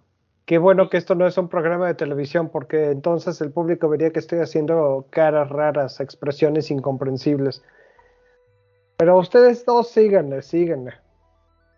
Sí, M, M33, lo, lo, que tiene M33 es que ya tiene un disco y también tiene un, una, eh, tiene brazos espirales, si vemos la estructura del, del, disco, eh, sería más como una galaxia floculente, entonces ya no, no se comporta tanto como, como una enana, ¿Una galaxia qué?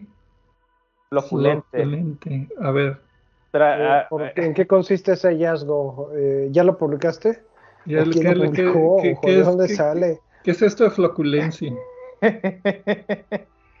Eh, bueno, este, creo que no lo hemos comentado, quizás podría, podría tocarse en un programa. Pues las galaxias, no sé si se acuerdan del triángulo de Hubble, que las clasificamos como elípticas, como espirales y como irregulares.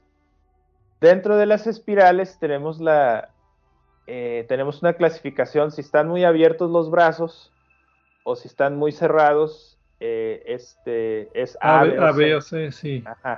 O si tienen barra. Pero por decir, una galaxia M81, ¿no? Que vemos dos brazos espirales así muy, muy bonitos. Eso le llamamos eh, galaxia este, de gran diseño. Y la galaxia floculente sería todo lo contrario. Sería una galaxia que tiene una estructura así como, como de grumos. Si ves brazos espirales, si ves que tiene estructura espiral, pero se ve como grumosa, se ve así como, como no, no tan marcada. Entonces, eh, pero no llega a ser una galaxia Starburst que tiene una explosión de formación de estrellas. Eso ya sería demasiado floculente. bueno, es que la definición es que no tenga una estructura espiral así muy marcada, así por ejemplo como M101 o incluso la galaxia de, Andrómeda. Entonces, M33, es que M33 sí la, estudié mucho porque este, es, lo que trabajé en mi tesis de doctorado. Fue un, este, modelo de, esa, galaxia. Eso no sabía, podemos platicarlo después porque es una de mis galaxias favoritas. Yo siempre decía en clase que si me gustaría vivir en alguna galaxia en el universo sería M33 porque tendrías una visión libre en casi todas las distancias. Sí, sí, y es una galaxia interesante, o sea, hablando del grupo local y hablando de todo este régimen de galaxias que, que tiene, la podemos ver más o menos este, un buen ángulo, entonces podemos ver dónde está el gas, dónde se están formando las estrellas y entonces tener como un mapa de qué está pasando y compararlo con otras galaxias como Andrómeda, con las enanas y... Pero bueno, nos estamos desviando del tema. Regresemos a galaxias enanas o enanas pequeñas. Entonces, estas de, débil brillo no han, tienen, han sido, las, las han dejado ser, casi no tienen interacción. ¿Tienen más materia oscura que una galaxia normal o no? ¿O eso ya es otra cosa? Las de bajo brillo eh, puede, puede que tengan más, más, materia oscura en algunos casos y simplemente no, no se funciona, no, el gas no, no ha formado suficientes estrellas. Yo creo que allí la respuesta es más bien todos los anteriores porque no depende tanto de, que su brillo, de, su brillo, más bien depende de qué, es lo que le ha pasado en, su historia. Eh, voy a tratar de explicar de qué estoy hablando. Eh, normalmente, si uno busca en la literatura, vamos a encontrar que las, galaxias enanas están dominadas, ese es el término que prevalece, por la materia oscura. También estamos conscientes de que, como hemos platicado a lo largo del programa, y es una cosa en la que no hemos eh, encontrado otra cosa que lo contradiga, son los objetos más objetos primordiales en cuanto a las estructuras del universo, no primordiales, pero eh, digamos que bloques a, partir de los cuales se construyen galaxias de tamaños mayores. Y desde luego, eh, ya que están dominados por materia oscura, la pregunta aquí sería, bueno, eh, ¿qué es lo que eso significa? ¿Qué implica? ¿Qué podemos observar que sucede allí que no sucede en otros objetos que tienen menos materia oscura? O viceversa, ¿qué es lo que no sucede? Yo eh, creo que hay que, sí, respecto a ese tema me gustaría agregar, hay que ver cómo se estima la cantidad de materia oscura en estos objetos. Eh, depende del. Depende de. De, la, de cómo está rotando el gas, porque con las estrellas, pues no, no lo puedes saber. Se pueden hacer, hay algunos modelos, pero muchas veces se hace a través de la, de la rotación del gas, como se ha hecho en la Vía Láctea y muchas galaxias. Ves el movimiento del gas, sacas una, función, una curva y haces un modelo. Entonces, este modelo te va a decir, bueno, tengo tanta materia oscura, pero hasta el radio de la donde veo estrellas puedo tener una cierta cantidad, pero luego los cosmólogos definen una cantidad que es el, radio virial o donde decíamos que ahí se, digamos que ahí se acaba ya cierta, en cierta manera la estructura y puede ser aún más grande de lo que observamos, ¿no? Entonces, este, está como medio, este, voy a pochear como ill defined. Mal definido. Sí. Ah, Pedro, para que veas lo que siente cuando yo te estoy traduciendo todos los términos en el programa regular. Volviendo a la materia. Eh, la cosa aquí es. Eh, ya me perdí, ya no sé qué es lo que iba a decir. A ver, ¿cuánta materia oscura hay? Si hay más. Ok. En el principio, las galaxias enanas tienen mucha materia oscura. Después les pasan cosas, se pelean con sus compañeras, las absorben otras galaxias o se deshacen, La cosa es que poco a poco van perdiendo materia oscura. Y esto es algo relativamente reciente, porque en, en febrero del año pasado se publicó un artículo eh, sobre algún tema que hemos estado discutiendo en el programa principal a lo largo de varios años, que son las galaxias que parecen no tener casi nada de materia oscura. La conclusión actual, y estoy hablando en particular de Tucana 2, eh, resulta que tiene un halo, eh, Tucana 2 tiene un halo de materia oscura muy grande. No es de los que no tienen materia oscura. y luego tenemos el otro extremo, que es la galaxia, mi galaxia favorita, y han de estar pensando que es Picaboo, que parece que no tiene casi nada de materia oscura. Entonces, la cosa es que hay de las dos. Eh, hay, hay, galaxias que parece que van perdiendo materia. Perdón, no es Picaboo, estoy mal. Es una galaxia irregular, y esto es una pista, que es. Em, tiene un nombre de catálogo, es en Fornax.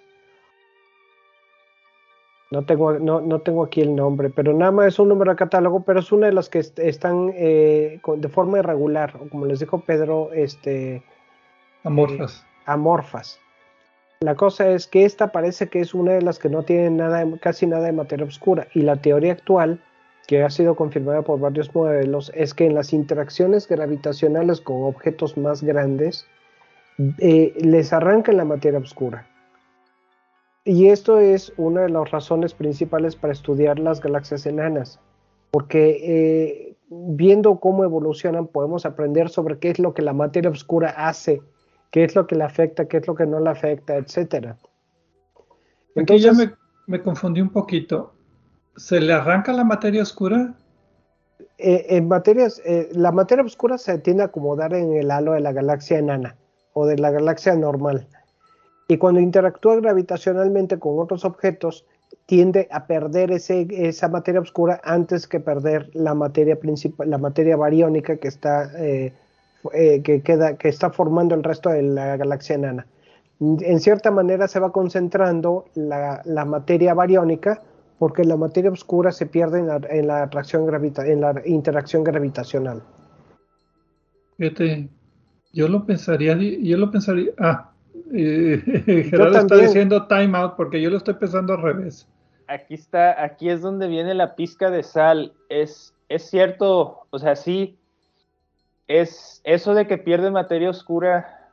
Eh, bueno, si, si son partículas y, el halo de materia oscura está compuesto de partículas, pues, eh, y eh, todo es una distribución de partículas al, al moverse la enana en el halo de, de la galaxia principal, pues sí puede haber una pérdida de materia.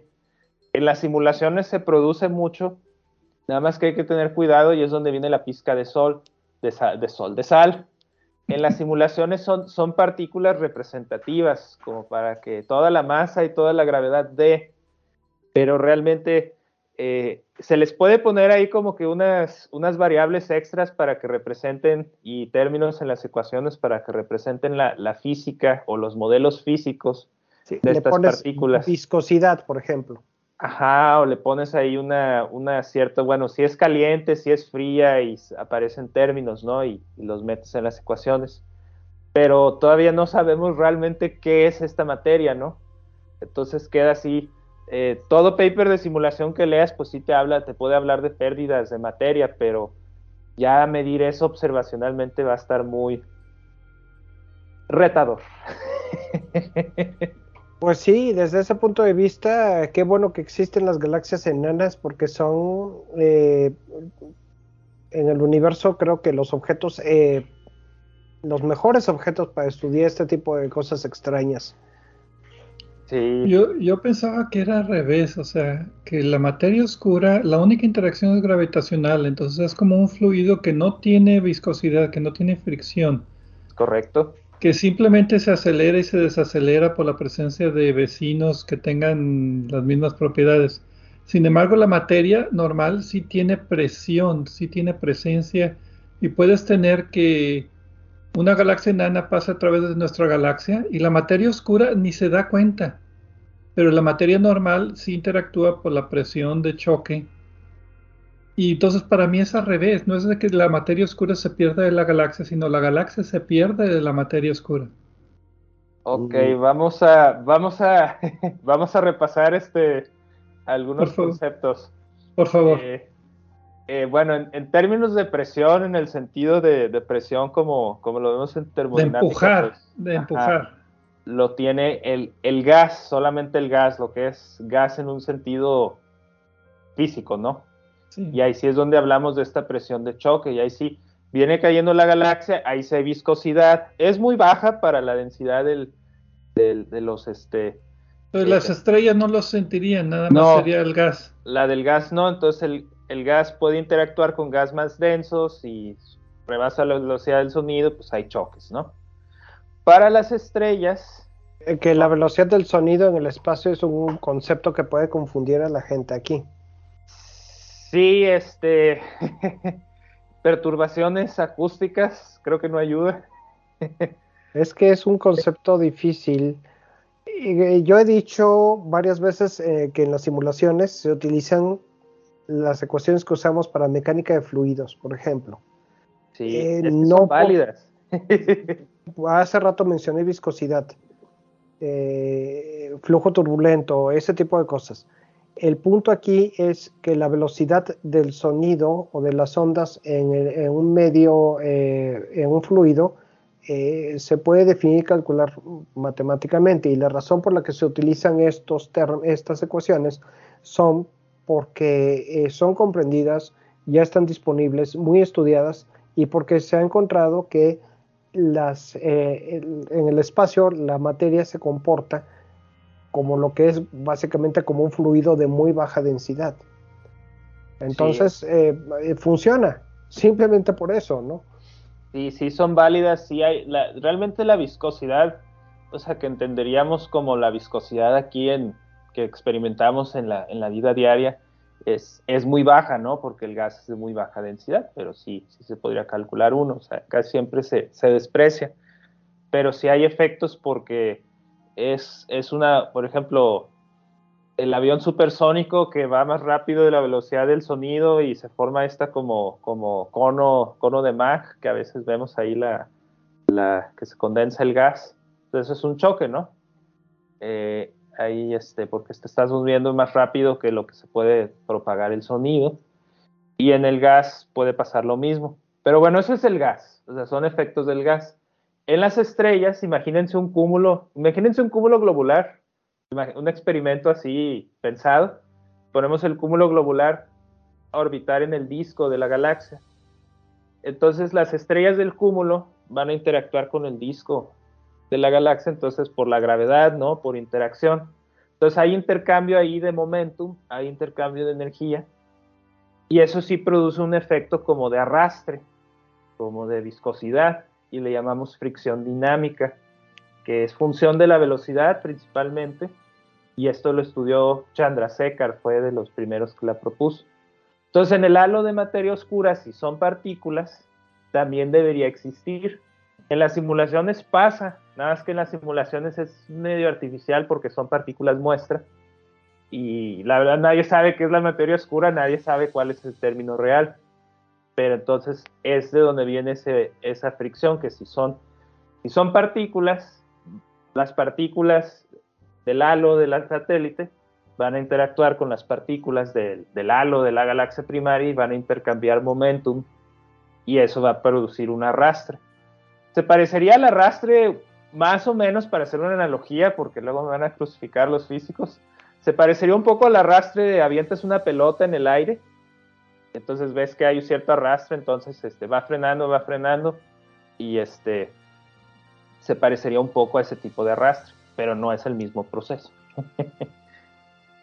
ok, pues bueno, ya nos confundimos. bueno, ya me confundí. espero que eso, es que es un concepto simple pero difícil de explicar. Sí, sí, es, es la teoría es un poquito, sí, sí, este... La cosa aquí que tenemos eh, para tratar de responder un poco lo que nos llevó a, este penosa, a esta penosa situación donde nos encontramos ahorita, es que la, la, eh, las interacciones gravitacionales eh, sirven como una coladera eh, que puede, eh, determinando en, función de la geometría y de comportamientos no muy bien comprendidos de la materia oscura, quitar la materia oscura o concentrarla o concentrar la materia bariónica que no es materia oscura. Y algo parecido por mecanismos distintos puede suceder con el gas en una galaxia de cualquier tamaño, enana o no enana. Pero eh, son mecanismos distintos. Eh, en el caso de eh, la presión que decías, Gerardo, pues es lo que afecta solo al gas. Ajá, entonces por este, ajá, por esto de fricción dinámica o, un proceso de esa manera es por eso que te quedan compactas, porque lo, que está muy afuera interactúa fácilmente con lo, lo, demás y se pierde, y nomás te queda lo que está en el centro que sí está bien amarrado gravitacionalmente. Ok. Y ahí regresamos a las galaxias compactas, ultracompactas, que van a ser el final de todo, todas estas galaxias enanas. Pero, por ejemplo, las, las perdón, antes de que empiecen con eso, las galaxias eh, que parecen no tener eh, materia oscura son galaxias eh, ultradifusas. Pues esa es una buena pregunta. Pero está, muy cerca de NGC algo, que, se sospecha que fue el objeto que les, les robó la materia oscura. Tiene, tiene, sentido, tiene sentido que si hay poca materia oscura tengan poca, poco gas, pocas estrellas, porque entonces en su, en su formación ese objeto pues jaló menos gas, tenía menos material para formar estrellas la pregunta es si siempre fue así su historia o fue porque al principio sí tenía mucho y fue tanta formación que se quedó ya sin gas o con poco gas. La cosa es que no, conocemos muy pocas así, necesitamos más para poder empezar a decir que la materia oscura se comporta de esta manera porque en las galaxias enanas he visto que pasa esto. Y he visto cosas raras, bueno, todos hemos visto cosas raras en las galaxias enanas, pero eh, no lo suficiente para generalizar. Pero bueno, en fin, tenemos que concluir porque ya se nos pasó el tiempo. Conclusiones que necesitamos el telescopio espacial James Webb para observar estas galaxias enanas. Espero que en los mercados de compras al mayoreo eh, los empiecen a vender porque necesitamos varios telescopios espaciales James Webb. Ok. Pues bueno, creo que con esto dejamos el tema exactamente donde lo encontramos. En otras palabras, hay más preguntas que respuestas y demasiadas posibilidades para contemplar en una hora y media nada más. Espero que les haya gustado el programa. Y por favor dejen comentarios si les gusta punto focal, el, el enfoque que le hemos dado a este programa para tener un poco de retroalimentación. Y como siempre sugieran temas. Esta vez creo que no tenemos ningún tema sugerido para el próximo mes. ¿Y alguna otra cosa? Silencio. Silencio quiere decir que no. Muchas gracias a todos por habernos escuchado aquí en Obsesión por el Cielo punto focal. Y nos vemos el siguiente mes con otro tema interesante de astronomía.